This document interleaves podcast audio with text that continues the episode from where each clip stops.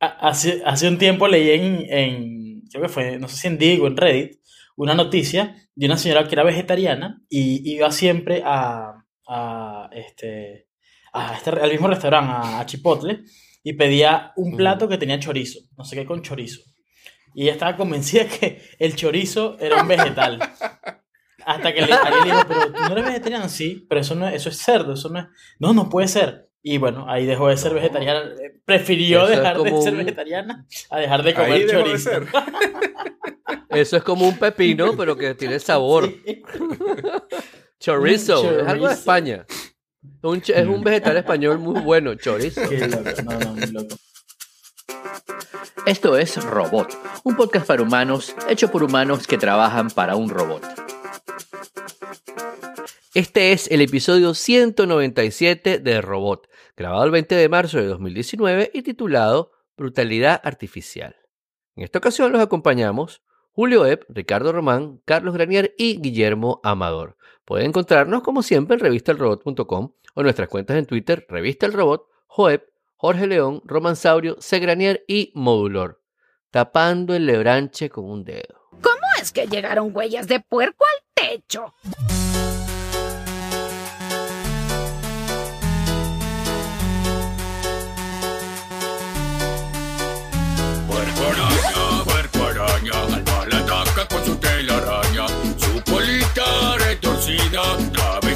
Con su trompita. Mira, es el puerco araña. Puerco araña, puerco araña. Al mal ataca con su telaraña. Su colita retorcida. Da besitos con su trompita. Mira,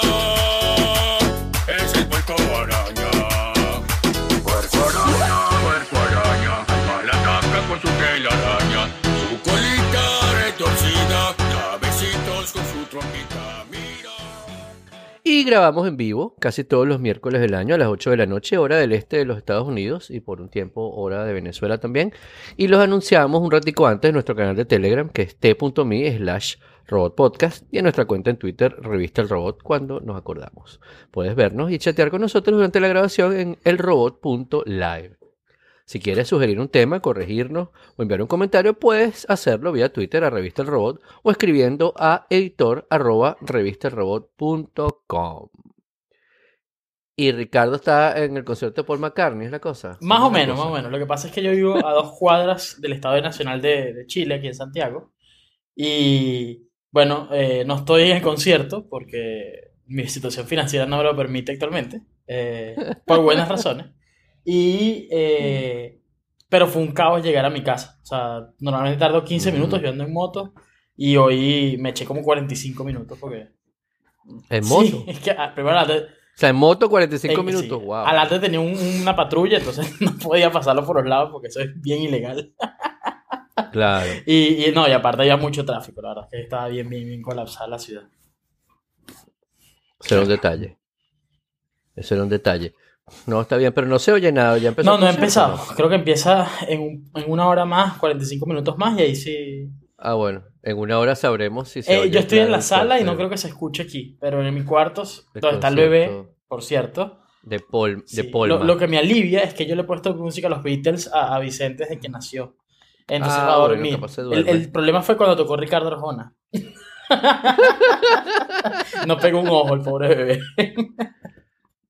Claro, pobrecito. Pobrecito. Sí. Que te iba a decir, ah, bueno, les, les estaba contando el otro día, em, déjame ver, en la sala de control está todo bien. El fin de semana, este, fui para los, el sábado fui a Los Ángeles, bueno, fui al centro, este, porque mm, anualmente se hace una fiesta de mm, una, la radio pública de Los Ángeles que se llama KCPP. Y para recoger fondos, hacer una subasta, no sé qué tal, y es por donaciones, ¿no? Las mesas, las mesas se asignan por las donaciones que hace la gente durante el año. Y mi jefe eh, dona mucha plata para, para esa radio, para muchas cosas, muchas causas benéficas. Y entonces nos invitó, eh, algunos de, de, la oficina nos invitó, eh, y fue espectacular. O sea, fue una, una noche genial, porque era una gala en honor de, de, de una premio Nobel.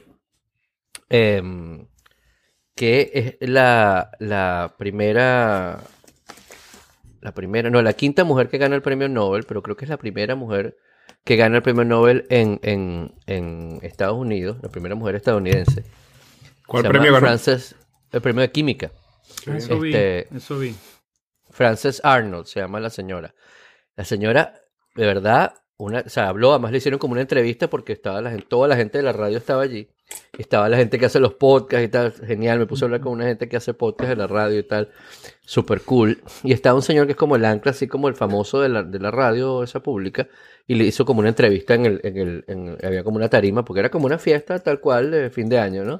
Y una orquesta completa, una orquesta con cuerdas, eh, trompetas, una orquesta, orquesta, y además batería, ¿verdad? Que es la orquesta de, de- de mi jefe. este, que toca la batería. Y entonces las canciones son puras, puras versiones, ¿no? Entonces, cuando hacen de los Gees, van unos tipos disfrazados de los buena. Este, hacen la, la- la- las, qué sé yo, como la- las cuatro monedas, yo decir. Este, disfrazadas así con sus pelucas. Había unos de ABBA, los Village People. O sea, de verdad fue genial, genial, genial.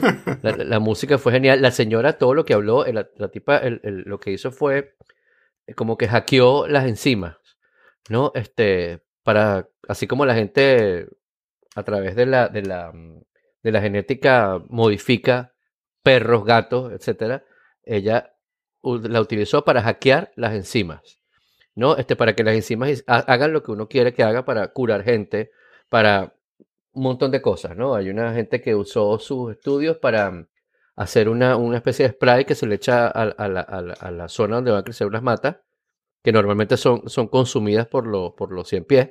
Entonces, esa, esa, mm, ese spray lo que hace es que esos 100 pies pierdan la- la- el, el deseo sexual. Y entonces no se reproducen y entonces no se comen las matas y entonces esas matas no necesitan pesticidas. ¿no? a, a Este, lo mejor por se, ejemplo, por- se ponen tristes los 100 pies y, y compensan comiéndose más mata todavía. capaz. Pero yo creo que se to- yo creo que toman. Entonces, entonces así por ese lado. Y habló la la señora me sacaste una, o sea, pa- tan tan tan cool me pareció que hasta fui a buscar a buscarla, le dije que me parecía excelente, y tal, me saqué un selfie con la señora. Este, buenísimo. De verdad, súper cool. Este, mm, y bueno, nada. Tremenda experiencia. Súper, súper cool experiencia. Y además me quedé en eh, esa noche para no, para no regresar a mi casa eh, con, con, con los whiskies que me tomé encima. Este, mm, me quedé en, en el, en el hotel donde era la, donde era la, eh, la gala, que es, ustedes saben, es el Westin Bonaventura, que es eh, de Los Ángeles, que es el, saben esas, todas las películas que se parece como una cosa futurista, un edificio que son como cuatro cilindros de vidrio. Ajá. Bueno, es ese hotel. Es- Es muy yo nunca había entrado a ese hotel. ni Esos cilindros los han menos- destrozado 35 mil veces. Sí, ha explotado mil veces, pero está completo. Este, las ¿en qué- habitaciones son muy cómicas porque, porque claro, la planta, es- la planta es cilíndrica, ¿no? Este, y tiene en el medio tiene la, la circulación, pero tienes igual otro cilindro en el cilindro para todas las habitaciones tienen vista hacia la ciudad, hacia afuera, hacia la ciudad, ¿no? Diferentes puntos, pero hacia la ciudad. Ninguna tiene vista interna, ¿no? Obvio, porque sería horrible. Eh, y muy cool, las habitaciones están como recién remodeladas, tienen, tienen adentro un montón de servicios, tienen, tienen casi todos los servicios que tienen son 24 horas, ¿no? Tú puedes pedir lo que tú quieras, y de hecho el gimnasio tiene una cosa que yo no he visto en los gimnasios, seguramente algunos de ustedes lo habrá visto, pero yo no lo había visto en los gimnasios de, de hotel, que no es que yo vaya a los gimnasios de hotel, pero había un, un hablador que decía si se le quedó su, su- sus cosas del gimnasio, este, llama el número tal y se, lo se le traemos un zapatos, broma tal, toda broma, New Balance, y por 5 dólares. ¿No? Que, que me pareció súper cool. Por 5 dólares. Por 5 dólares, rela- o sea, me parece un regalo. ¿Con Ya, olor pero o sin olor? sí. No lo pedí, pero creo que son limpios. ¿Te lo traen por 5 dólares o 5 dólares? Sí, ¿no? Cin- Es cinco lo que dólares cuesta. más lo que Te lo, cuesta, te lo traen. No, Te no, no. te lo Por prestan. 5 dólares te lo prestan. Ah, Después lo dejas ahí, ellos lo lavan. Lo botan, no sé, sanitizan, como de los, lentes del cine. Depende de tu tufo. Claro. Pero, este. Eso me recuerda a un cuento, yo no sé, yo creo que lo he echado aquí, no sé, pero eh, yo trabajé con mi papá. Mi papá tenía una empresa de ingeniería y, y mi papá siempre contrataba gerentes y los gerentes eran unos personajes. Y había uno de apellido Dubuc que el tipo estaba loco de remate, loco, loco. Era maracucho. Este, Yo no sé dónde era Dubuc. A mí me dio clases un Dubu. tostado. Bueno, no está Jorge, que también le dio clase, pero era muy conocido el profe Yo- Dubu. Sí. Yo, yo, uno de los cuentos que tengo, bueno, el cuento que, que tiene, que viene al caso es que Dubuc le pidió a Asdrúbal, que era el, el office boy que hacía de todo en la oficina, que le comprara ropa porque él quería empezar a hacer ejercicio. Y le dio algo así, me acuerdo que eran 15 bolívares, pero era una cosa que cuando, cuando, no sé, una franela costaba 300 bolívares. Entonces le dio 15 bolívares para que le trajera unos zapatos, unas medias, una, un short y una franela. Y Asdrúbal se fue al, al mercado más chimbo que se encontró y le trajo su ropa. Bueno, bien por Asdrúbal. Ahorita me estaba acordando que, que Dubuc se me ponía a mí por encima del hombro a leer lo que yo ponía en la pantalla. Qué desagradable. Y, y yo, y yo estaba escribiendo algo en la pantalla y empezaba a escribir, si te sigues acercando te voy a tirar un coñazo. Y de repente el tipo se paraba y se hacía el loco así y se iba como caminando, como que no estaba viendo nada. Qué bueno. Bueno, bueno.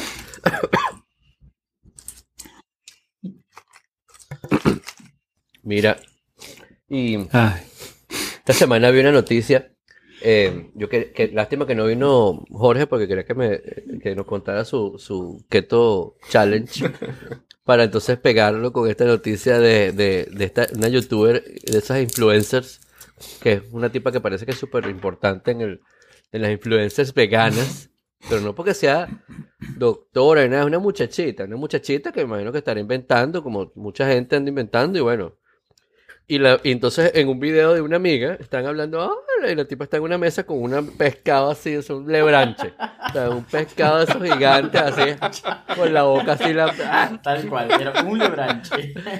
y la tipa, y la tipa empieza como a inclinar, a inclinar el cuerpo así por el brazo, pero es una niñita flaquita, chiquitica, y como tapando, eso es literalmente tapando el sol con un dedo.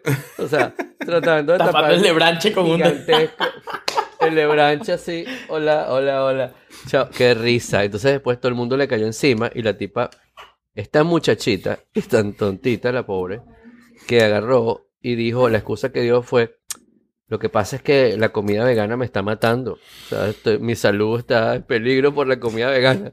ups. Y no es por la comida vegana, es porque si tú comes pepino todos los días por una semana, te vas a enfermar. O sea, Claro. eso no es una dieta que te puso un, un- un médico, eso es que te dio la gana. Te... Desayuno de agua, eh, el reto del agua, o sea, no, loca, o sea, te vas a morir, o sea, no. Ay, no, no, qué risa esa bueno, muchacha. Mira, para caer, tenía- caído comiendo chicharrón o un perro caliente en la calle. exacto. Tenía Exacto. 1,3 millones de seguidores. O sea, no eran, no eran pocos seguidores, eran muchísimos. Y, y, y, o sea, es que es increíble porque lo primero, la primera reacción de ella fue decir, no, no, es que en Bali, porque estaba de vacaciones en Bali, no sé qué, en Bali te sirven pescado, así tú no te los comas y, y es mala educación decir que no. Y entonces la gente le Ah, ponía, no, pero yo he ido a Bali y eso es mentira, o sea, tú puedes pedir comida vegana. Y, y además que el, yo creo que si, si hay gente que es bien, bien estricta con, con, no solamente con lo que come, sino con el grupo de personas con que se junta, son los veganos, ¿no? Eh, eh, so- son como que bien cerrados y, y todos los demás somos asesinos y, y, y- es, una gente No, bien, bien fuerte. los, Y, eso era, los claro, y ese es el tipo de gente que la seguía, ¿no? Entonces, eh, bueno, fue, fue bien, bien fuerte para ella. Espero que, que esté bien. Eh, además, la razón que dio es que no, lo que pasa es que sí, mira, a mí me estaba afectando el veganismo y me estaba muriendo. Y era como que. Y, y tú seguías. Mientras lo seguía promoviendo. Exacto, era, era tan. Oh, no, en verdad que increíble. Y cobrando, porque todo, tú Ah, ves bueno. los tweets y los posts, son, todos son, hoy comí, hoy comí nada más, qué sé yo, lechuga. Pero para proteger la lechuga y que te dure más, envuélvela con papel de aluminio Reynolds. Con papel de aluminio Reynolds. Y yo que, what the fuck? O sea, ¿cómo es esto? Si hacemos una parrilla y le invitamos. Exacto, vamos a hacer una parrilla y lo invitamos. Cuando Ricardo dijo que, que en Bali consideran que eh, mala educación, pensé que iba a decir que consideraban el lebrancho un vegetal. Claro. Sí. Es No, otra yo tengo cultura. un pues. amigo- Es otra cultura. es como el, chi- el chigüire. El chigüire que te lo puedes comer Ah. en Viernes Pero, Santo. ¿sabes, por qué, no? Exacto. Mira, hay una historia completa acerca de eso. Y es porque. Ah, ¿en serio? ¿Estás sí, hablando sí, sí, en serio? sí, mira, había un, un monasterio Entonces, ¿qué hace aquí en el podcast? alemán que hacía una sopa de castor. Entonces, De sí, castor. preocupados, le dijeron al Papa que, bueno, si el castor era, se podía comer porque era un mamífero o no se podía comer, por- o, perdón, no se podía comer porque era un mamífero o se podía comer porque vivía en el agua. Y el Papa dijo, todo lo que venga del agua es pescado. Entonces, por eso se puede comer chigüire en Semana Santa, porque viene del agua y, y un papa con mucho, mucho conocimiento eh, de biología lo nombró que todos los bichos que viven. ¿Cuál papa fue Mira, eso? no sé, debe ser- como en el Ah. 1700 por ahí, Ah, un bueno. poquito antes. Sí, pero hay, un, hay un cuento de eso de que es, un permiso papal. Eh, y yo creo que en parte porque, mira, la gente tiene que comer, ¿no? Entonces, cualquier Claro, excusa, o sea. cualquier excusa es válida. No, que el chigüire come pescado y entonces es más pescado que... Exacto. Eres lo que, eres lo que comes. O sea, ya, ya te estás creyendo otra cantidad de cosas más. Sí, o sea, ¿Qué importa creerte lo del chigüire? Exacto, da igual la cosa. Ustedes no conocen el, el amigos- comercial del castor, de- el comercial argentino. Ay, qué bueno. Es muy, ¿Cuál? muy El, bueno. el, de- el del El de disfraz. Los Ajá. El castorcitos quieren ir a Belén. Ah, sí. El disfraz de castor. Disfraz de castor. Ponerlo bueno. por ahí en las notas. Sí. Este, yo te, te decía que yo tengo un amigo que, es- que es vegano o es vegetariano, ya, ya no sé muy bien. Porque él no come, no come carne, no come pescado, no come pollo, no come cochino, obviamente nada de eso, nada más come. Lo único que, la única mm, proteína que come es huevo, es como ovo lacto vegetariano, será eso. O ovo vegetariano, no sé. Eh, pero no es, o sea, él, él- él cuida su cosa y, y no le vas a dar a comer. No come ni gelatina, porque la gelatina tiene, parece que tiene Hueso. eh. Tiene huesos. Ajá, hueso. Tenía. Este, sí, hay unas que no tienen, pues, pero la tradicional, pues, que venden por todos lados Y tiene. nunca puedes estar seguro. Entonces, claro, entonces, y ya, ya tiene tantos años que no come carne, que si se come eso le cae mal, pues. No, una vez en Chipotle pidió una cosa sin nada de carne y, y en- en don- donde estaba, donde eh, lo que mezclaron tenía, la persona que lo sirvió había tocado antes pollo y tenía unos pedacitos de pollo lo que se comió y el Ah. tipo no lo vio, pues, pero lo probó y se sintió enfermo porque tenía mucho tiempo que no comía nada de eso, pues, ¿no? No podido a un patatú. Chi, tú lo conoces a Chi. Mira, yo, Este, yo- pero no es con los demás, o sea, cómete- tú puedes estar comiendo un, o sea, el tibón steak aquí así con una morcilla y él ni pendiente. Ah, bueno. No se pone, ¡ah, los animales! Que no sé qué". Asesino. Está bueno. Conchole, me acuerdo que era rico eso, pero ya. o sea, más una nostalgia que, que- que un odio. Mira, eh, Se pone, se pone a llorar, pero por, por los recuerdos de lo que era comerse un tibón. hace, hace un Ay, tiempo leí en, en- creo que fue, no sé si en Digo, en Reddit, una noticia de una Mm. señora que era vegetariana y iba siempre a, a este, a este, al mismo restaurante, a, a Chipotle, y pedía un plato que tenía chorizo, no sé qué con chorizo. Y ella estaba convencida que el chorizo era un vegetal. Hasta que le, alguien le dijo, pero tú no eres vegetariano, sí, pero eso no es, eso es cerdo, eso no es, no, no puede ser. Y bueno, ahí dejó de ser vegetariana, eh, prefirió Eso es dejar de ser un- vegetariana a dejar de comer Ahí dejó de chorizo. ser. eso es como un pepino, pero que tiene sabor. Sí. Chorizo, Un es algo de chorizo. España. Un es un vegetal español muy bueno, chorizo. Yo, siempre he dicho que a, los- a los vegetarianos lo que hay que darles es un buen, una buena ración de tocineta y ya se les quita. Exacto. Exacto. No, yo sé que no tengo problema con que la gente coma deje de comer. A mí me molesta es la gente que es hipócrita con la broma, ¿no? Como, como la, Entonces, la youtuber de Como Marras. la muchacha esta, o mucha gente que uno conoce que no, no, yo no como, yo no como, yo soy vegetariano, pero lo como es atún. Eso no eres vegetariano. Y- Este- pero a veces me como una morcilla. No, eso no eres. Este Penn Gillette de Penn and Teller Mm. Ajá. dice que él tiene una prueba. Bueno, tiene dos partes la prueba, pero es una prueba perfecta para que los terroristas no se monten en los aviones. Ajá. La segunda parte no lo voy a contar porque es porno, pero la primera parte es comerte una tocineta antes de montarte el avión. Y cuando vas entrando, así como te piden tu boarding pass y eso, te dan una tocineta y te la tienes que comer. Cómate. Bueno, Si no te la Sí. comes, no es seguro que seas terrorista, Mira. pero si eres terrorista no te la comes. siguiendo con las, historias del tío Ricardo. Justamente por eso en España los embutidos son tan ricos, porque para saber cuando alguien era musulmán o, o judío converso, le daban cerdo y tenía que comérselo. Por eso que la entrada eh, es de, de embutidos de cerdo Ah, más que todo. Entonces ya, ya lo Ah, habían mira, pensado. No sabía eso. No sabía eso. Y mi apellido, que es de español, seguramente fue judío en algún momento porque es Amador. ¿No? Esa- todos esos Sí. apellidos este, son hay así. una Una vez mi lista, papá, hay una lista hice ese comentario y mi papá me dijo, Ah, el abuelo creo que era judío y yo. Papá. o sea, mi otro abuelo sí es judío. Este, o sea, que yo sepa, pues. Em, Vieron, por cierto, hablando de juegos, tiene nada que ver, em, la- lo de la plataforma de, de juegos de streaming de Google. Estábamos hablándolo, Carlos y yo, antes de salir al aire. Qué interesante, ¿no? Que, Sí. que, em, Me parece genial. Este, yo estaba usando el, el, uh, el project, uh, ahí se me olvidó cómo se llama, el que, el que sacaron primero, que era que si tenías una Chromebook podías, podías jugar eh, Assassin's Creed. mm, Y era, no. era básicamente el beta de Stadia.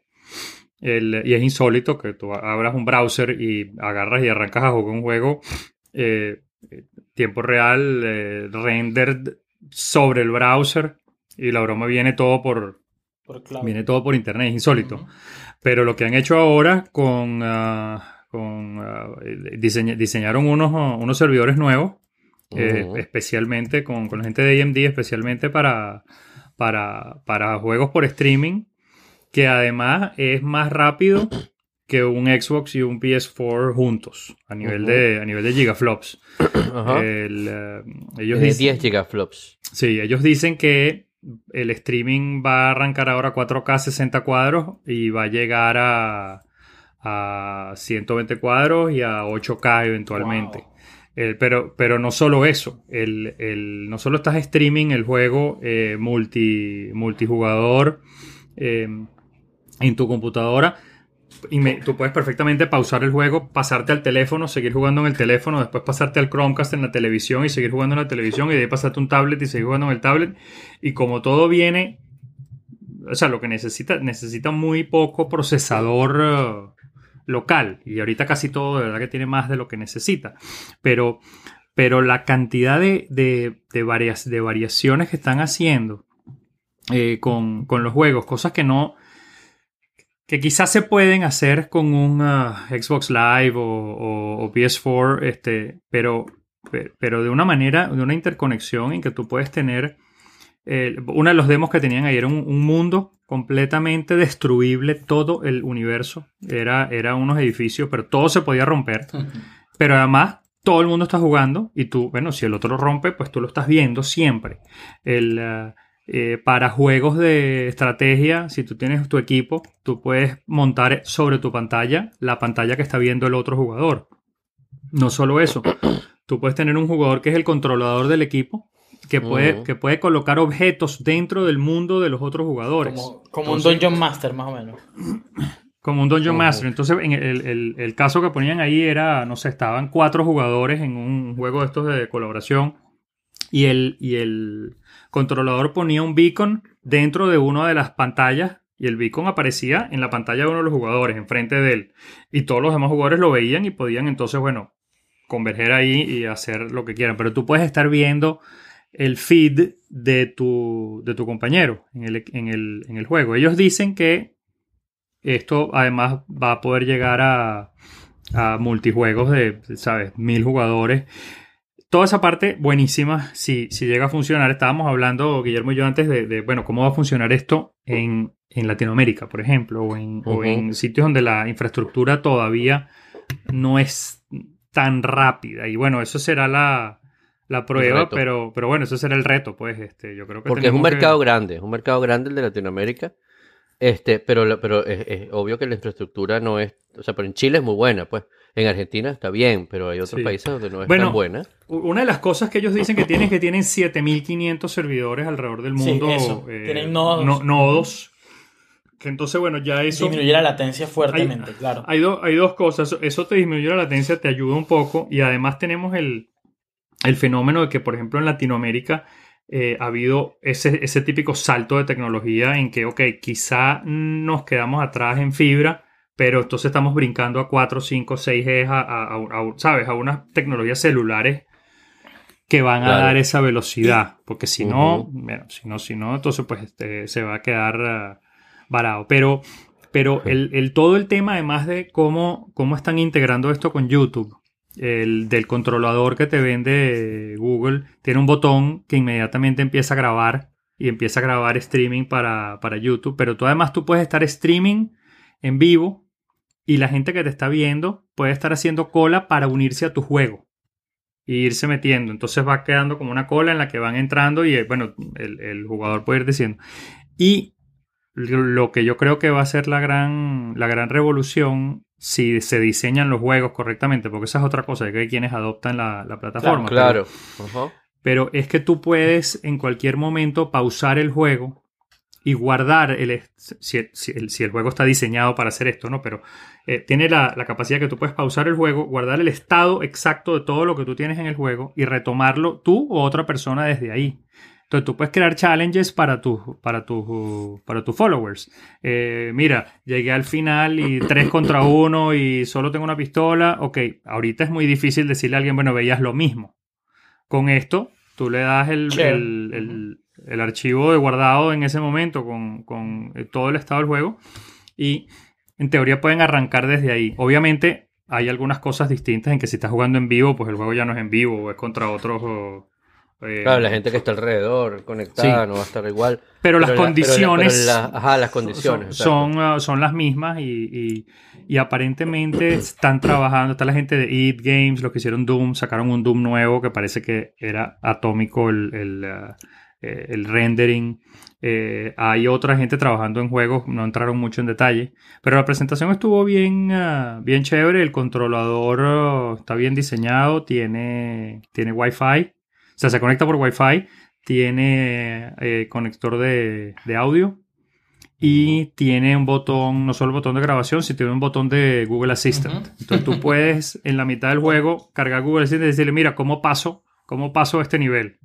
Y entonces en teoría, sabiendo en el nivel que estás, te trae un video de YouTube y te lo pone en la pantalla. Y entonces, ya ahorita hacer trampa va a ser un poco más fácil. Pero, pero se veía bien, eh, bien, bien interesante. El, el, eh, ojalá, ojalá vengan unos juegos buenos.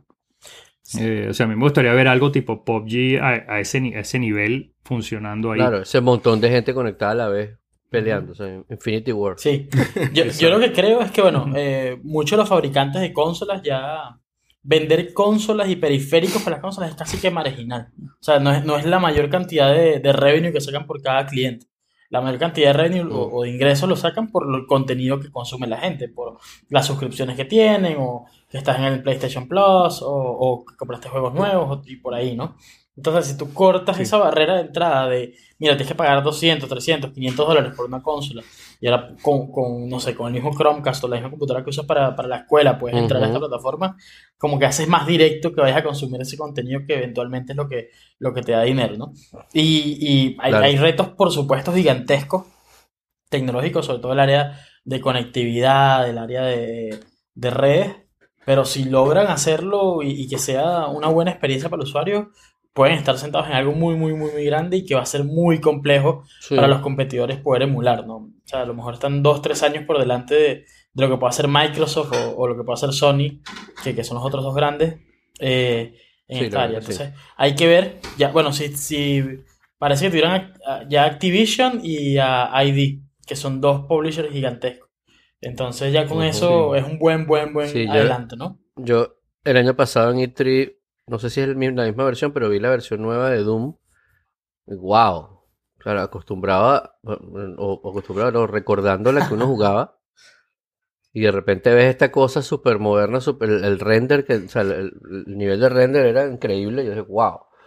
este, de verdad que, que creo que, bueno, sí, sí, hay que ver, hay que ver cómo, cómo arranca, cuándo arranca y, y Claro. qué plataformas se- y qué plataformas no, qué, mm, qué publishers se van a sumar a esto, que ahí va a estar todo, ¿no? Este, igual que está, la gente compra PlayStation o compra Xbox Por por los el, juegos exclusivos. por claro. el, por los juegos. Por los juegos. Porque fíjate que PlayStation es más popular en casi todo el mundo que Xbox y una consola de, Playsta- eh, de Xbox tiene eh, funciona a 6 teraflops, en cambio la de, la de PlayStation juega 4 y algo, ¿no? Este, no es tan rápida, pero los juegos que tiene, bueno, son preferidos Claro. por un montón de gente, Bueno, ¿no? lo mismo que pasó con A mí- Nintendo, ¿no? Nintendo Exacto, nunca ha competido en, en potencia, pero hay juegos exclusivos y Sí, la- Exacto, quien los que quiere los jugar son los de tiene. ellos y los hacen ellos y gozan. Algo importante es que obviamente Google no tiene hardware, ¿no?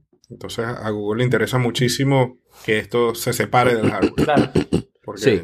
Porque Sí. Google siempre ha estado lo mismo que hace con Android, lo mismo que hace con, con el, el search y con todo lo, lo demás, que esté, sea independiente del hardware, porque ellos, Yo- ellos ahí no, yo creo- no participan mucho. Estaba comentando también Ricardo de los periféricos. Los- aunque, tú- aunque no lo creas, los periféricos para consola y PC gaming son un mercado muy, muy grande. Este, De hecho, yo trabajo en, en- en ese mercado. Este, y mm, lo- lo- Google lo hace, por ejemplo, en, en- en- teléfonos, ¿no? Este, que eh, ellos son básicamente compatibles con cualquier cosa, ¿no? O sea, con las tarjetas para ampliar la memoria. eh, quiero decir, su, su hardware casi siempre tiene, tiene esas características, ¿no? El hardware que ellos licencian o el, sistema operativo que usa eh, ese, esos distintos hardware de, de Samsung, de HTC, de qué sé yo. Y además casi siempre también piensan en, en- en que sea fácil de- de- de usar el hardware que tú ya tienes, ¿no? Eh, el, el- el control este, no estoy seguro, lo, lo- lo pudiste ver, Carlos, si tenía que tiene entrada Sí, para 3.5. audio. Aparentemente tiene un, tiene un puerto de 3.5 este, Perfecto. que no, nadie dijo nada, pero se cree que es una entrada de, de- de- Claro. de- de micrófono. Y tiene que tener, y tiene que tener una entrada de, de- de headsets y micrófono.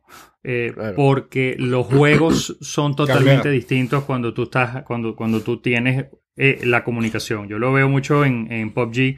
Cuando tú tienes un equipo en el que la gente está jugando con, los, con los- las cornetas del iPad o del teléfono y la gente que está jugando con audífonos, Es muy este, distinto. es muy distinto la, la colaboración, es muy distinto el, el saber dónde estás, qué está pasando. Yo inclusive me doy Claro. cuenta, a veces yo agarro el iPad y me pongo a jugar sin ponerme los audífonos y estoy perdido, pero, pero que no veo. Es, es rarísimo. El, el por no tener los audífonos, no, no, no veo bien, no disparo bien, no... Sí, el- yo normalmente cuando juego, yo tengo Xbox y bueno, y PlayStation, pero yo, el mío es el Xbox.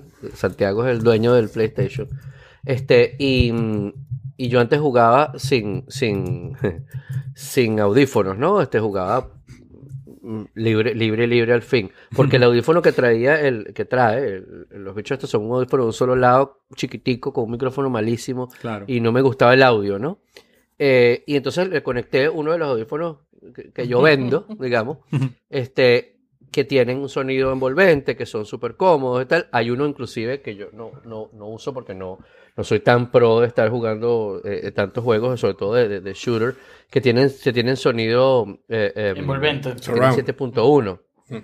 ¿no? Entonces tú oyes por dónde viene, que viene lejos, que viene cerca, el otro, te puedes voltear literalmente, buscarlo, eh, eh, y lo buscan mucho los gamers profesionales, ese tipo de headsets, justamente por eso, porque si no se sienten perdidos y, y- y tiene, hay- aquí tienen ventaja competitiva, ¿no? Entonces que tengan la capacidad de ponerlo, te da el nivel, te, va- vas a poder disfrutar mucho más de esos juegos, y, y- ahí, ahí la, la apuesta es, eh, es importante de- de- del lado de, de Google. Vamos a A ver. ver cómo le- lo, ejecutan. Mira, Guillermo, y para aclarar antes de irme, yo, yo me refería no, no a fabricantes como, como tu empleador, sino a los fabricantes No, no, no, de, como. Sony o, o Microsoft, que no, que Sí, como que tienen esto como el tercerizado por otras personas. Pero sí, vamos a ver cómo lo Bueno, de hecho, Xbox está sacando una, pla- una, un- un- una consola ahorita que no tiene para meterle disco, sino es para streaming, para jugar en streaming en la plataforma de ellos de, de- de juegos en streaming. ¿No? Este, lo cual es también me parece súper grave en el sentido de que hay tiendas como GameStop que viven es de eso. Sí. Y si le quitas, le quitas los, los discos, los DVD, los, los Blu-ray, este, ¿qué, qué vas a vender? Bueno, mientras, mientras no les des los discos a Tom de MySpace, porque Sí, vale. el, eh, Vaya loco. Aparentemente, bueno, ya esto no es de Tom, ya en realidad eso lo compró otra compañía, pero, pero tú No sabes es que de Justin Timberlake. no sé quién es, pero perdieron, ¿cuánto fue? 12 años de música que la gente por alguna razón tenía almacenada en MySpace. Pero Sí. la gente almacenaba su música en MySpace y no la respaldaba. Bueno, seguramente había Porque le puedo, que sí. le puedo dar unas clases.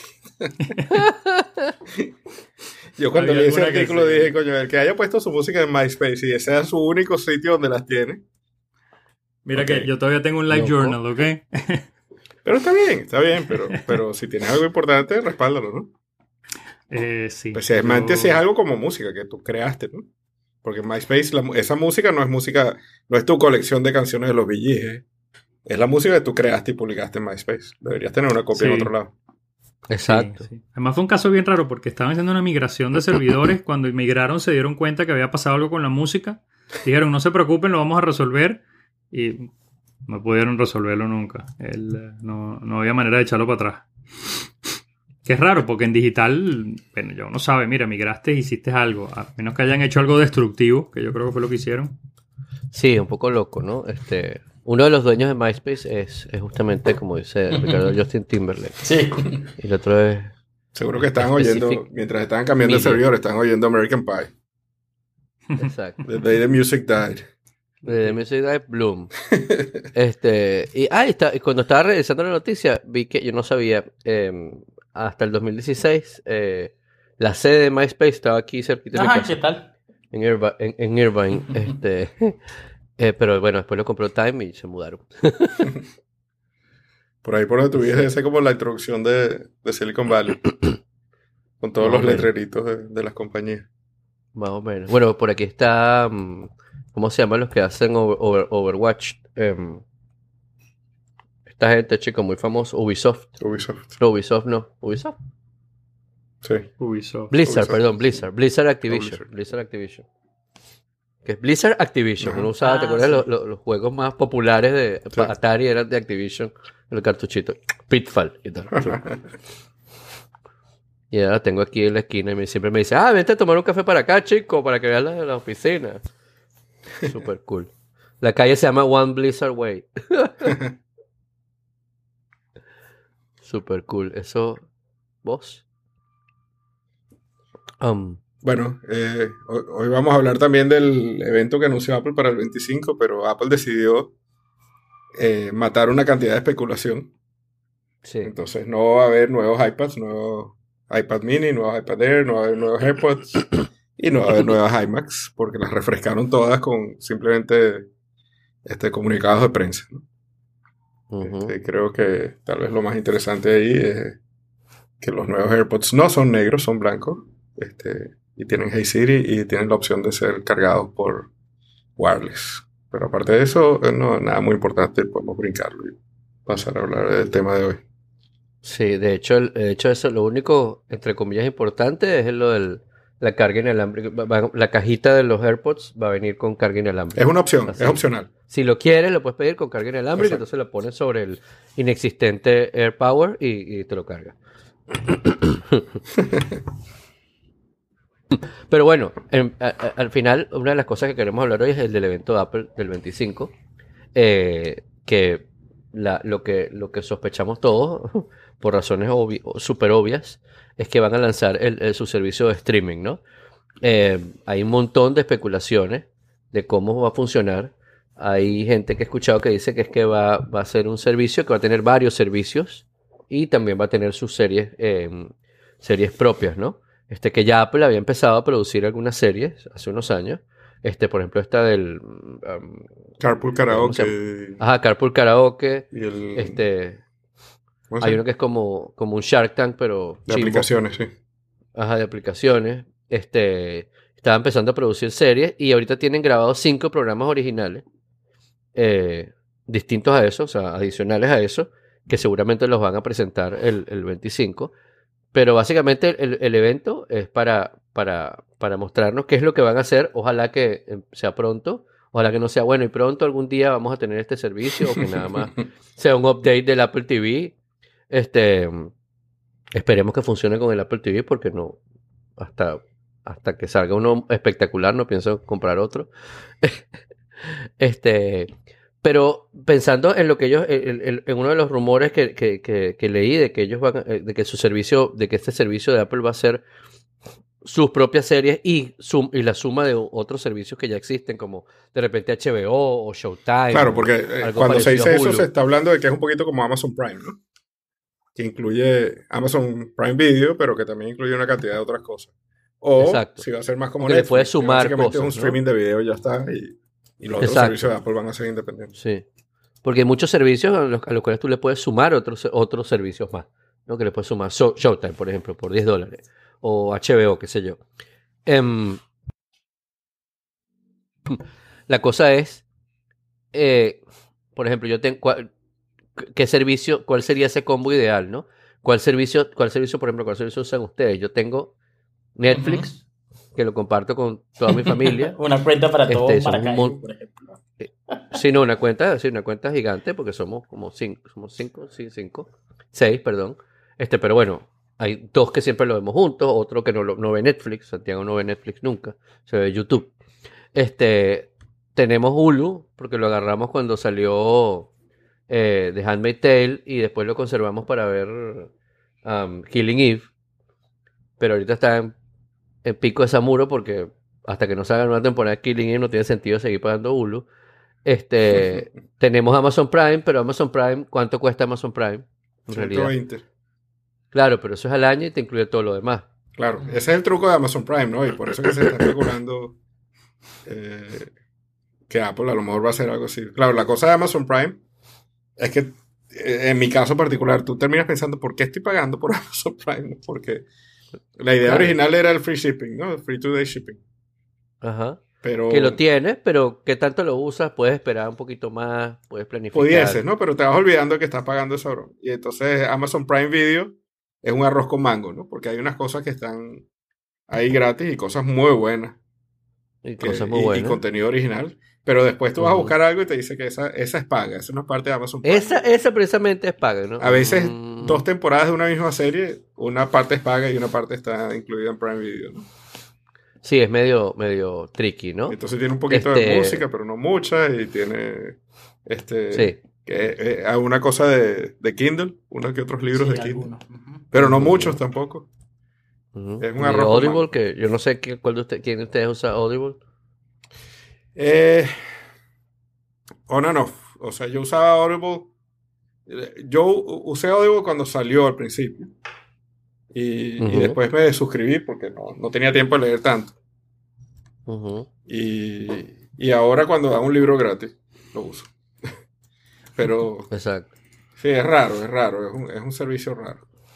Y están cosas como por ejemplo CBS, que, que yo por ejemplo yo veo en, la- en el televisor de la sala, no tiene, el único cable que tiene es el cable de la corriente. O sea, lo tengo ahí conectado al Apple TV y la televisión que se ve allí es, es toda por internet.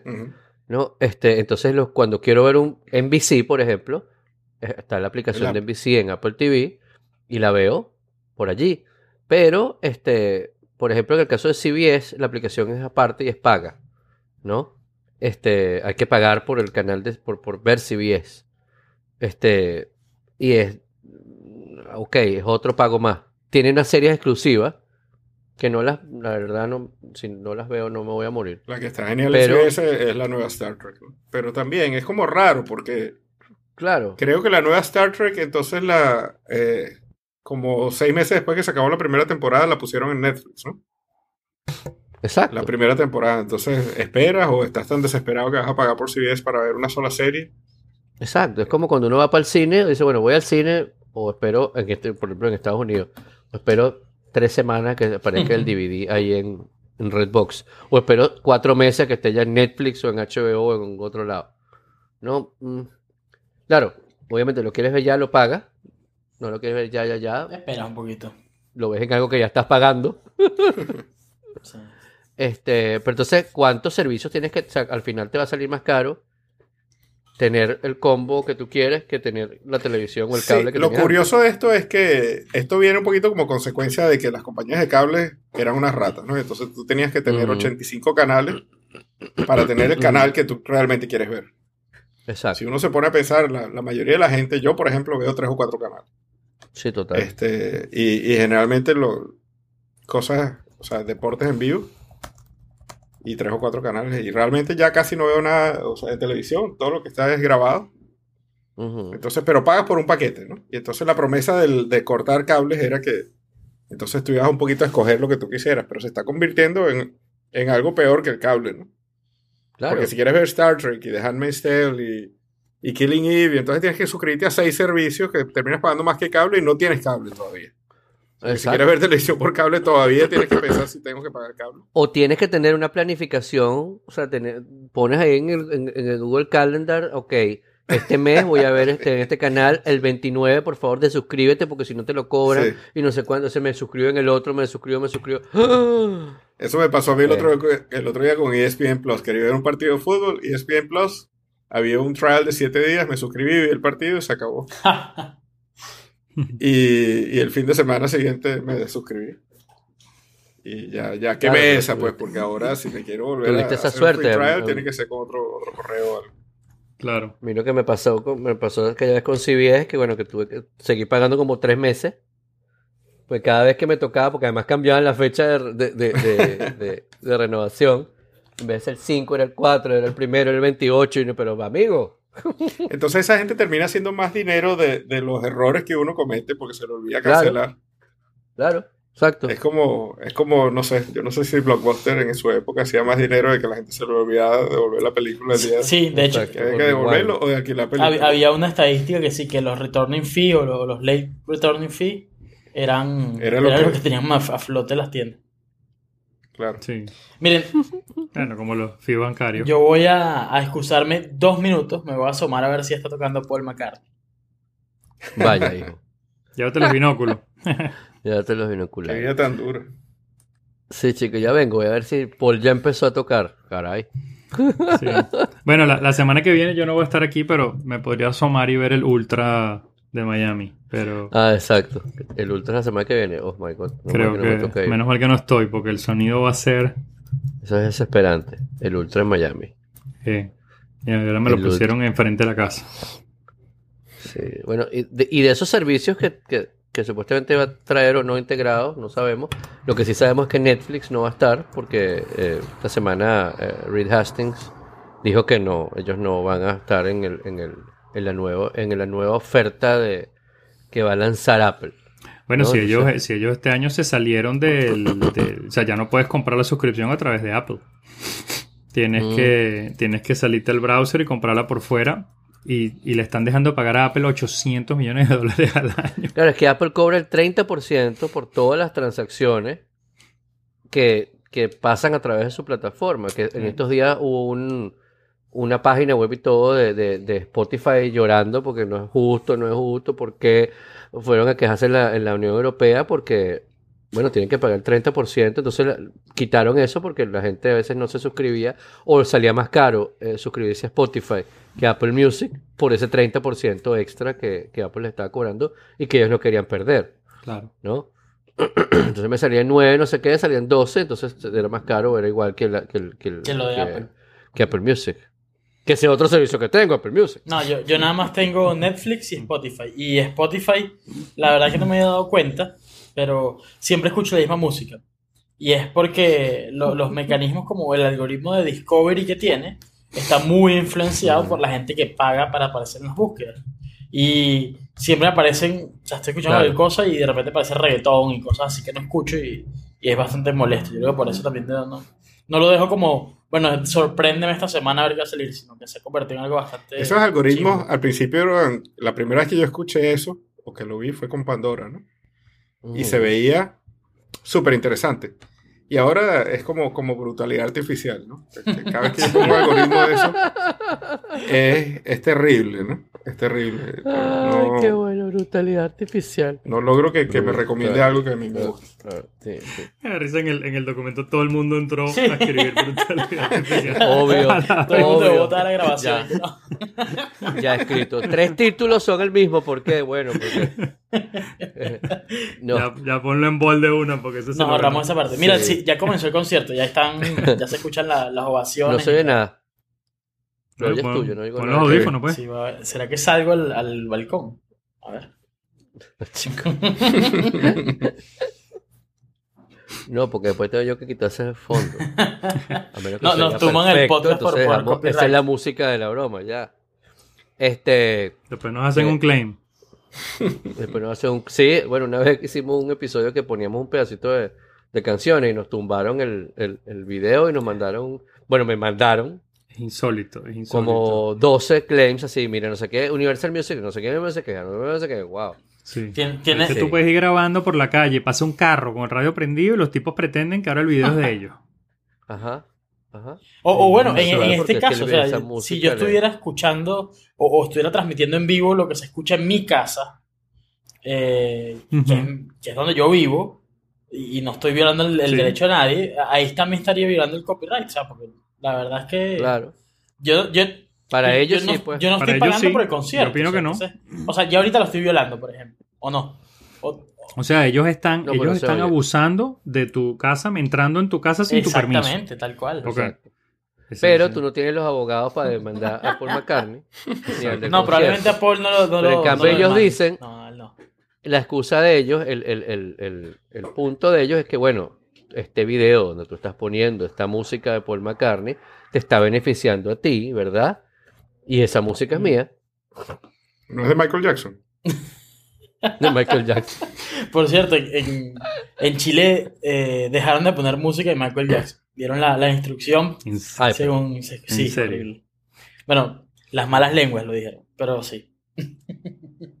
Bueno, pero Es es- eso es un tema, ¿no? Eso es un tema que nos estamos yendo aquí de lo que estábamos hablando antes, pero Sí, eh, no, pues está bien. es la pregunta de las 64 mil lochas ahorita, ¿no?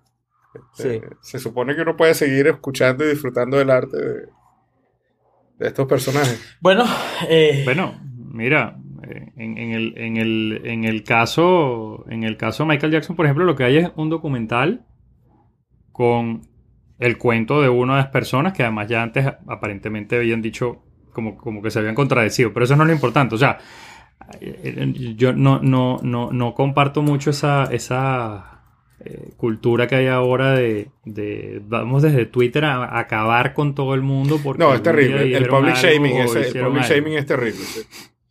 El, um, eh, y, y- y sin esperar a que salga un- una, una decisión o no salga Claro, una decisión. Y entonces lo que era Claro. maravilloso ahora es una porquería y lo que era bueno ahora es malo. Sí, la gente está este- demasiado intensa con, con- con ese tema. Yo entiendo Sí. que hay cosas que, va- que, que lo ameritan, pero yo también creo en la inocencia de la gente. Eh, Esa es una cosa, ¿no? La, la- gente es inocente. Por ejemplo, está el caso de Morgan Freeman, que, que lo acusaron de que había eh, abusado de ocho mujeres.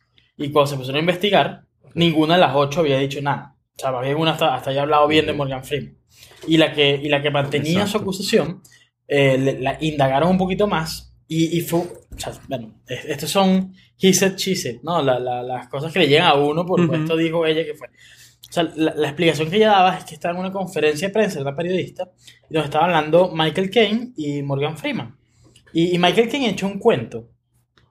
Eh, no, no, no recuerdo ni siquiera bien de qué era, como alguna comida, no sé qué. Y, y Morgan Freeman, como que dice, el comentario que hace hoy, hubiera dado lo que sea para estar en ese, en ese lugar.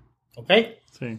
Y, y en ese momento ella dice, o sea, la- la- el testimonio es que él la vio a ella y ella se sintió incómoda porque sintió que las palabras, uy, hubiera estado eh, encantada de estar en ese lugar, era con ella porque además estaba embarazada. Una cosa tomada por los pelos de cualquier lado, una exageración. Sí. Sí. Y entonces, nada, Sí. la- al final la tortilla de, del- del- la corrección política se le devolvió porque la tipa la acusaron más bien de racista y, y de todo esto. Entonces, es como que una, un agujero gusano que si no vamos por ahí no vamos a terminar nunca. Es Claro. que, es que Es- esa parte ¿no? es Hay- terrible, pero yo me refería a la otra parte. O sea, ¿alguien tiene duda de que O.J. Simpson es un asesino, por ejemplo? No. Ok. Y Mira, mira, pero no, no es cuestión, no es cuestión. vi la de- película, no, o sea. no es cuestión de duda, es cuestión de que nosotros tenemos un sistema legal en el que supuestamente creemos. Ese sistema Mm. legal presentó un juicio bajo el cual a él no se lo podía declarar culpable por, por, ah, porque la policía se portó mal, porque asumieron de una que esto estaba ya listo, Sí. y entonces se brincaron todo y cambiaron toda una cantidad de cosas. Entonces, el, el, eh, en el fondo, el, el, el uno decir, bueno, si fue, no fue, también es, es una eh, es una opinión personal, porque la opinión del sistema judicial en el que, en el que ponemos la, la, la confianza decidió, mira, este señor bajo estas condiciones no se puede, no se puede declarar culpable. A mí me parece peor que habiendo sido declarado no culpable en un juicio criminal, entonces hayan inventado un juicio civil y entonces como el juicio civil tiene menos cargas para demostrarlo, entonces por ahí lo hayan demandado. O sea,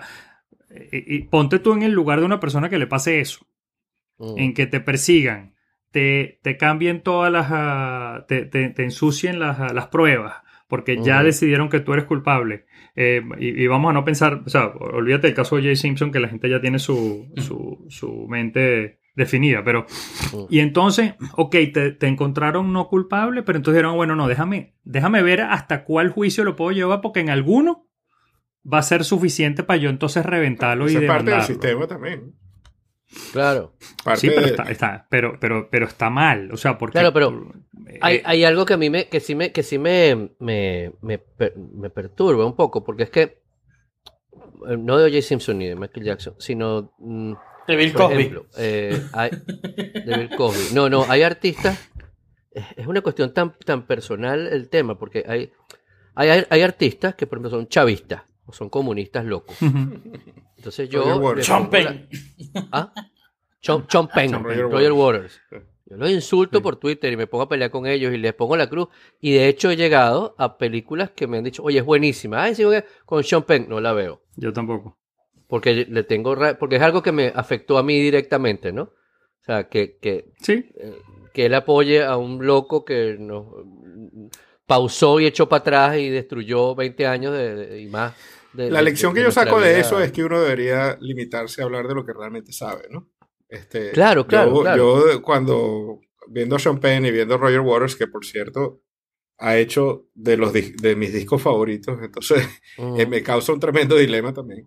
Pero me hace Claro, pensar que tú yo vas no a debería de opinar de a- la política británica, ni francesa, ni, ni de Zimbabue. Exacto. Porque- Claro, Exacto. ahí uno dice, ahí uno dice sí, porque eso me pasó hace muchos años que yo estaba con unos amigos españoles y hablando de algo de que me encantaba no sé qué, y me miraron así como que tú estás loco, porque era como que la apreciación que yo tenía, ¿no? Y era como, y, y, me- y- y tiempo después me sentí como que en ese momento Sí.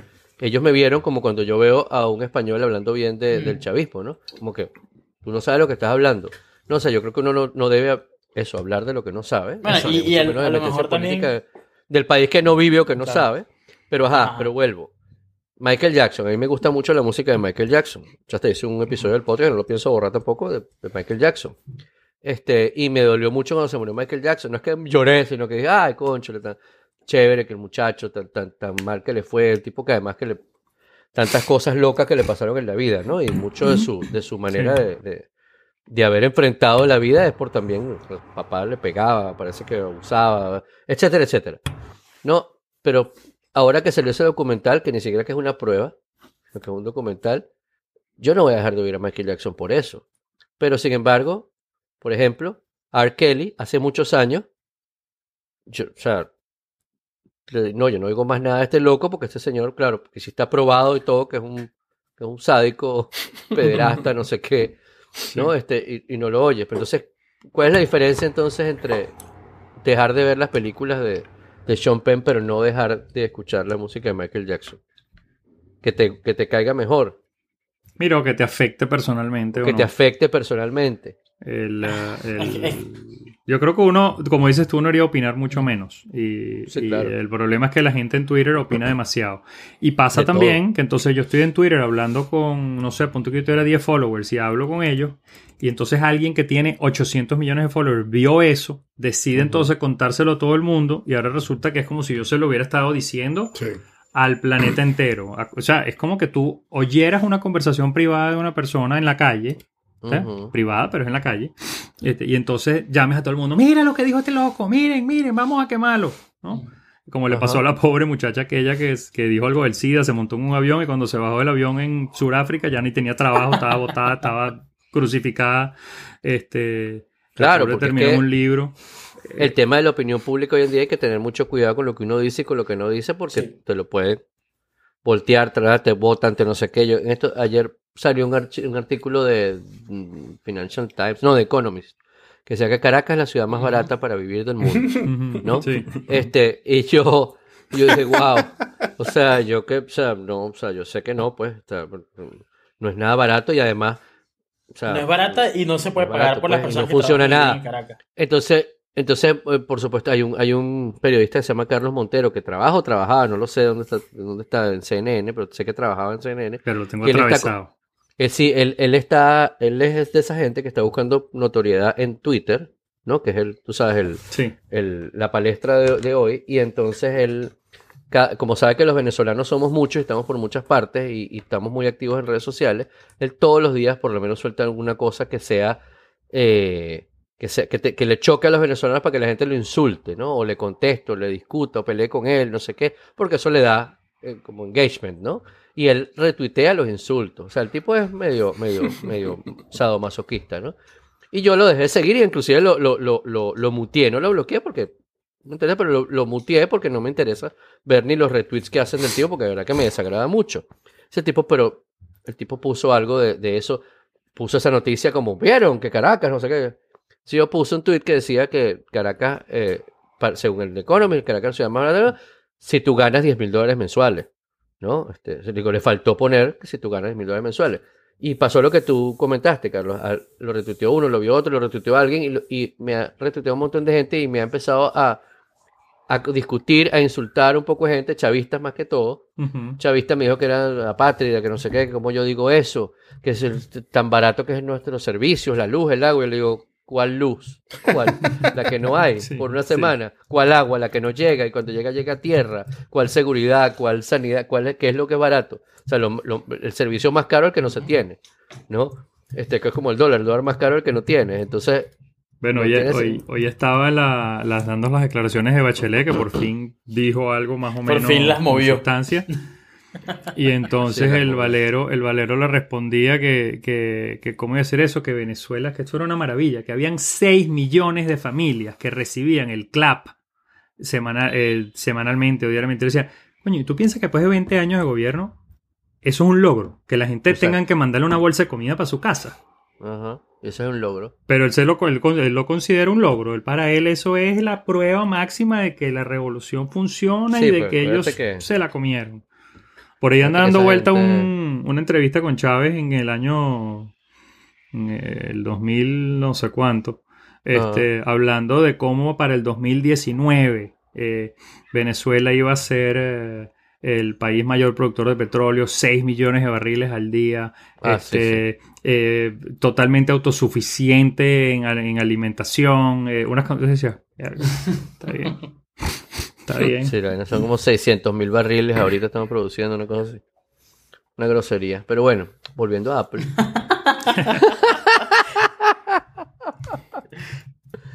Eh, nada, yo creo que el éxito de esto del servicio de Apple, si es que lanzan el servicio, pues estamos asumiendo que van a lanzar, van a lanzar ese servicio, dependerá obviamente de, la- de, la- de, los, de las alianzas que, que ya haya hecho, ¿no? Este, y de que esos, porque si, si nos basamos en los programas que ya he visto mm, producidos por Apple para pensar en la calidad de los que vienen, no auguro tanto éxito por los programas originales, ¿no? Sin embargo, si las alianzas son buenas, si me ahorra, si me ahorra tener que pagar, ah, ya va, yo también además pago, pago HBO. O sea, yo voy a tener que sacar cuentas. Sí, Guillermo, yo creo que. por ahí es que se está yendo la plata. Por ahí es que se está yendo la plata. Y bueno, agradecemos a nuestros queridos sponsors, Pau Clothing, venezolalenchile.com, Dharma Saludable y Positivo, elmodulor.com y por supuesto nuestro eh, oyente estrella Edmundo Vázquez por acompañarnos durante la grabación de este episodio. ¿Fuiste para el cine, Julio, vas para el cine? Fui al cine, fui al cine y vi una, una película que ya tiene tiempo que salió, pero que tenía ganas de ver, que es Spider-Man Into the Spider-Verse. Ay, la, Mm. quiero, la quiero ver, me dijo que es Wow. buenísima. Wow, es Quiero ver. genial, genial, tienen que verla. Tienen que verla porque, porque bueno, es, es todo otro concepto, ¿no? Spider-Man es, eh, Spider-Man es, es morenito y latino. Y, y hay varios No. Spider-Man, ¿no? porque es un, es un tema de, de multiversos. Y Ay, qué bueno. no- la no historia sabía. está genial. Hay un Spider-Man, hay un Spider-Man que es en blanco y negro, el Spider-Man Noir. Que la voz la, que la, voz la hace Nicolas Cage. Ay, qué bueno. Y hay un Spider-Man que parece una comiquita, que parece Porky Pig, que viene de un universo en el que en el que realmente una era una araña y lo mordió un cochino radiactivo. Puerco araña, entonces. Puerco araña. Ah, Puerco araña. Y hay una Spider-Man que es una chica. Mira, lo de puerco araña lo dijeron primero Ah, los Simpsons. bueno. Como siempre. ¿Cómo? Sí, lo predijeron los Ah, Simpsons, sí, por bueno, Cuaraña. Como siempre. A los Simpsons hay, hay, Ah, está hay chévere. que hacerles reverencia, por supuesto. Pero está Los muy, muy bien. La animación está genial. Este, tiene cositas como, por ejemplo, burbujas de cómics. Eh, tiene, ves, ves los puntos de, de la cuatricromía en algunas partes. Eh, está muy, muy bien. Está el, el Origin Story se presenta, por supuesto, hay seis Spider-Man, entonces se presenta seis veces. Y dicen, ok, aquí vamos de nuevo. Y echan el cuento de cómo, de dónde viene ese Spider-Man, ¿no? Eh. Ah, pero está buenísimo. La Está quiero, la quiero ver. muy, muy bien la animación, está genial. Hay partes de la animación donde piensas que estás viendo Roger Rabbit y que de repente es, es live action junto con animación, ¿no? Pero realmente todo es animación. Este, y hay, bueno, Ay, cosas, qué cool. Cosas geniales, geniales. Hay Ay, una escena, que no, no les voy a hacer spoilers, pero una escenita para que tengan un poquito de, de idea de- del, del humor y del estilo de la serie. Hay una parte donde están el montón de Spider-Man juntos en el, en el dorm de este Spider-Man, que es un chamito, y, están, y de repente viene su, su roommate a entrar al cuarto y todos se esconden rapidito y se esconden ¿dónde? En el techo, pegados al techo Claro. en una esquinita. Y entonces el chamo está abajo y el chamo voltea hacia arriba y el, y el cochinito que es Spider-Man, Spider-Pig, dice, ya va. eh, en este universo los animales hablan, porque no quiero friquear. Qué buena. Qué bueno. Es genial, genial. Hay Qué que verlo. bueno. Estoy viendo que todavía lo tienen en el cine aquí cerca de mi casa. Ah, en. IMAX. Lo tiene. El cine donde yo lo vi eh, está dentro de mi casa. ¿Está? Dentro de mi casa. Ah, claro. Y la otra cosa que vi es la, el documental que ya, ya he estado escuchando el podcast. Que no me acuerdo ahorita cómo se llama. lo voy a buscar. The Pero es el Dropout. documental. The Dropout. Se llama el podcast, correcto. Mm. Y que fue recomendación tuya, creo, ¿no? Sí. Y vi el documental de HBO sobre Elizabeth Holmes y Theranos, que se llama The Inventor, Out for Blood in Silicon Sí, Valley. lo vi in- increíble. Loca, lo- loca a nivel Y- Dios, weón. Sí, sí. Bueno, montones de cosas que se pueden hablar de eso, ¿no? Este, un- una de las cosas que a mí más me llama la atención es Ujú, lo susceptibles que somos los hombres a una cara bonita y joven, ¿no? Claro. Y no tiene que ser especialmente, y mientras más viejo eres como hombre, creo que más, más débil eres ante eso, ¿no? Más peor. Sí, eres peor. Este, y la otra cosa es, te quedas con la duda, Guillermo y yo estábamos conversando eso hoy. ¿Será que, será que era algo maligno y, y malintencionado? Y- ¿O es que realmente era algo completamente delusional, ¿no? Que ella este, realmente se creía Es- eso. como- es como un Quijote, exacto, puede ser que se creía su cuento. pues. leerse. Eh, Es como un Quijote. Sí, como un Quijote, pero en vez de leerse novelas de caballería, se leyó la biografía de, de Steve Jobs. Por eso De se Steve veía, Jobs, se vestía como Steve Jobs. La mala, la de, la de Isaac. Exacto, esa. Y, y Esa. tenía como el.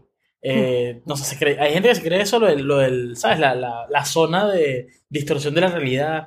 Y en el ambiente emprendedor lo ves mucho. O sea, gente dice, esta es Sí. la mejor solución hasta el momento. Y ves, ves lo que están haciendo y dices, pero oye, pero eso- son una maqueta en el mejor de los casos. O sea, eso no tiene nada de, de- de buen producto y no sé cómo lo vas a Sí. vender.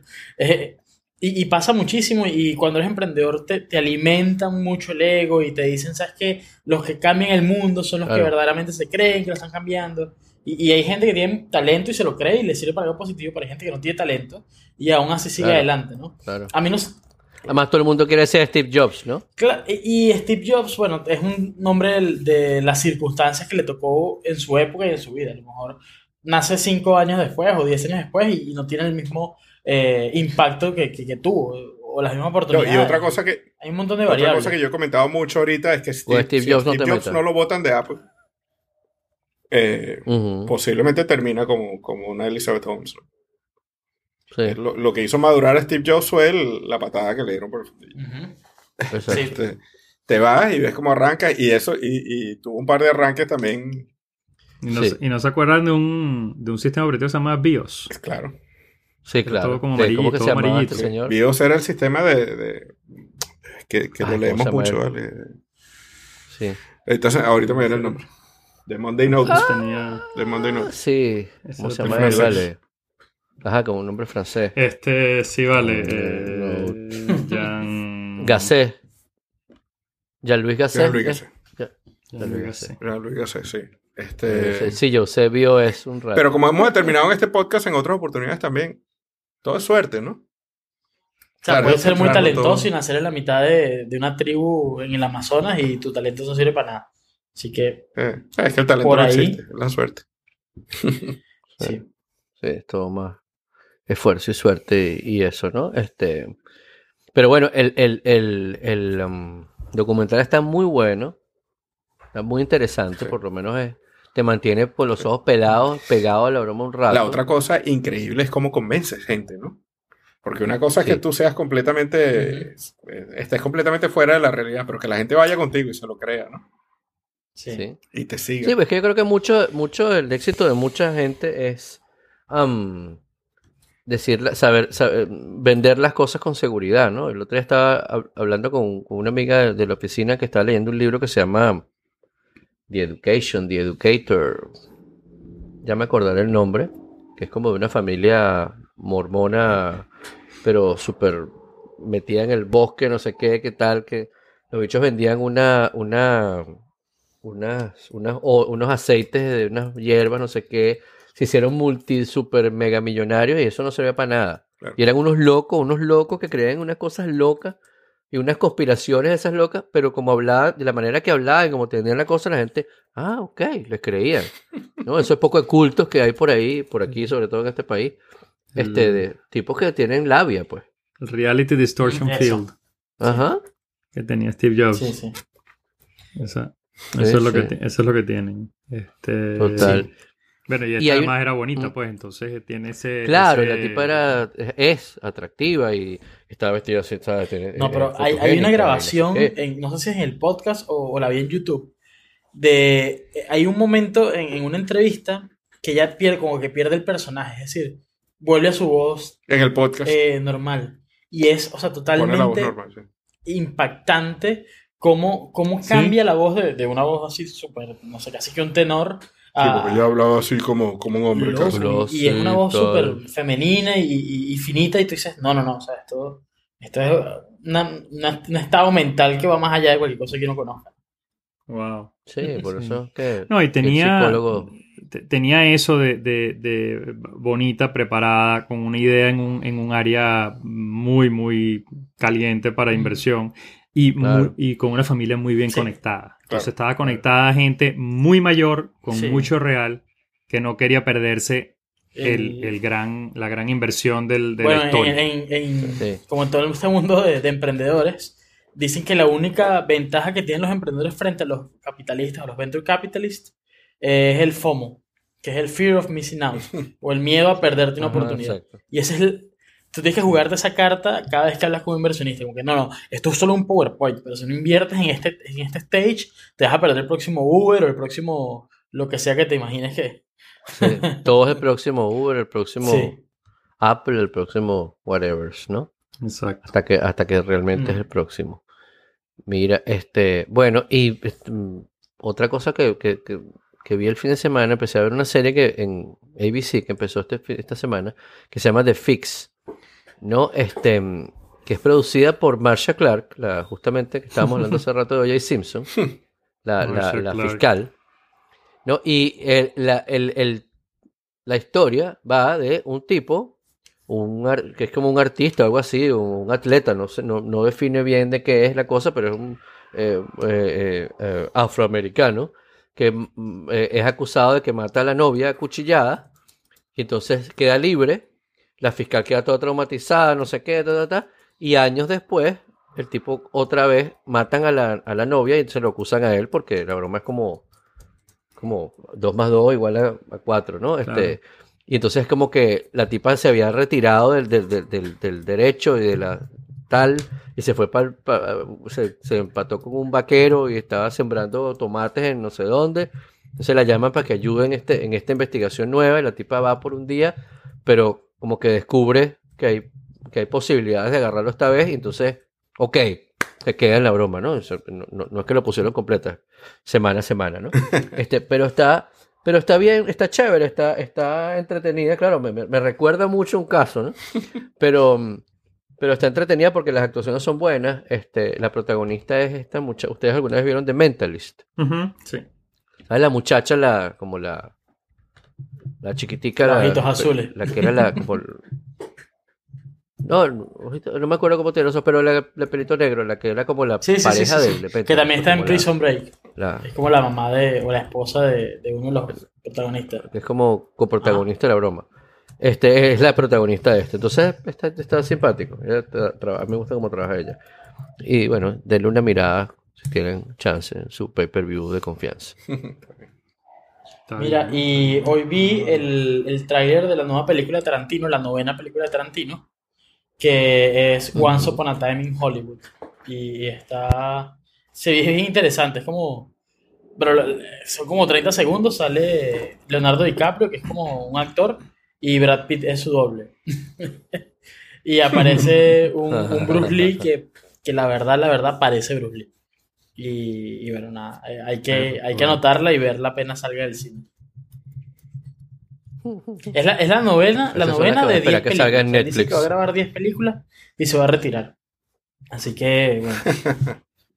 Está bien. En, en Sí, Netflix les recomiendo, está Pulp Fiction ahorita, y pero que, que sabroso verla otra vez. Wow.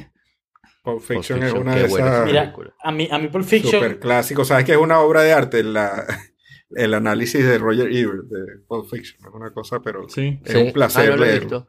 mira, a mí en literatura en la universidad, eh, Ah. el primer semestre en la Simón tuve castellano y literatura. Y, y la profe nos puso como, como eh, tarea o, o el proyecto del mes era ver Pulp Fiction y sacar alguna hipótesis y probarla, no sé, como una tesis de, de Pulp Fiction. Así que me tocó verla en, en tres meses, la vi como, no sé, 24, 25 veces. Y, y cada vez que Ah, la ahora veía me entiendo muchas más. cosas. Era, era increíble la cantidad de, de detalles que tenía. Me acuerdo que, que mi hipótesis era que la, la, la película estaba basada en estructuras eh, como la Santísima Trinidad. Que en cada escena importante de la película había siempre una Trinidad. Y alguien funcionaba como el Padre, el Hijo, y el otro como el factor sorpresa que, que es el Espíritu Santo. Y consistentemente mira, en todas las escenas está esa estructura, es increíble. No, no, eh, eh, es una película con muchísimas capas, en verdad que eh, si la ves es entretenida, pero si la analizas te, te- te va a encantar también. Qué cool. Me hiciste recordar que yo en la universidad había una electiva que se llamaba producción fílmica. Entonces en el semestre que la vi nos tocó analizar. Te dan tarea de castellano en eso, porque si en el castellano no. y literatura dan tarea de cine americano. Sí, no, en esta de cine me daban el, el- el- ¿cómo se llamaba? La naranja mecánica. Entonces ahí me tocó analizar la música de la naranja mecánica. Súper divertido. Sí, la, la tuve que ver millones de veces, pero en esa época no había internet, sino. Tenías que para atrás. Ajá, y tuve, tuve esa película a tiempo. De hecho, la, la copié y todo. Este, para poderla rever y ver y ver y ver y ver, porque si no le iba a destruir la, la, la cinta a, a Blockbuster. Eh, tal cual. Buenísimo. ¿Y esto? El tráiler de Stranger El- Things. Es uno nuevo. Salió uno nuevo Ah. para, la, para la tercera temporada. Porque el que Este, yo había visto se yo- parecía a, a Ghostbusters. Yo estoy pegado en la primera todavía, así que no, pero me llamó la atención porque el trailer estaba bien, bien chévere, este, Oh. súper, súper creepy, este, como todo, Sí. No lo he visto. Como Trancando todo eso. aquí lo voy a ver. Stranger Things es una Y, nota. Things es chévere. ¿Y cuándo lo estrenan? ¿Se dijeron? el 4 de julio. Ah, bueno. todavía falta. Sí, La vez tiempo. pasada fue en Halloween. Ujú. Ahora el 4 de julio. Sí, este año hay un poco de cosas nuevas. Está que hablamos hace un par de semanas de, de ¿cómo es? De Ujú. OA. Este, De IO. creo que Travelers de IO. Está de, Travelers, este, en diciembre la vuelven a estrenar, la nueva temporada, tradicionalmente. Que la estrenan así porque es cuando salen de vacaciones de las otras series que trabajan todos los artistas que están ahí. Como el de Will and Grace, que es el Ah, protagonista. bueno, y, y- y casi que se te olvida que, que viene Game of Thrones por ahí, ¿no? Viene el Game of Thrones, ya pronto. Pero son, son seis Este- capítulos nada, que van a salir este año. Seis este año y Seis. seis, o, o siete y cinco. O sea, son, son temporadas súper ¿Ah? cortas. O sea, es que es una sola temporada. Que temporada, la no temporada final. Este año no termina, sino el que viene. Wow. No vale, pero son unos tramposos, Una no es la rata temporada final entonces. Son dos temporadas, final- la penúltima Y ya la firmaron completa, porque ya todos los artistas tuitearon y salieron en Instagram diciendo Sí, que habían claro. firmado al final y cuánto dura cada episodio. Pero la, segunda mitad de la temporada son dos temporadas también. Esa es la temporada de ese Es una, una estructura fractal. Ese no. Sí. Ah, Te vas acercando cada vez más y más. Llegas a la mitad del último Neverending pedacito. Story 2. ¿Mm? The Neverending Story. Never- Sí. The Neverending Story 2. Sí, después viene, creo que es la precuela de la pre-precuela de, de, de cada uno de los personajes de Game of Thrones.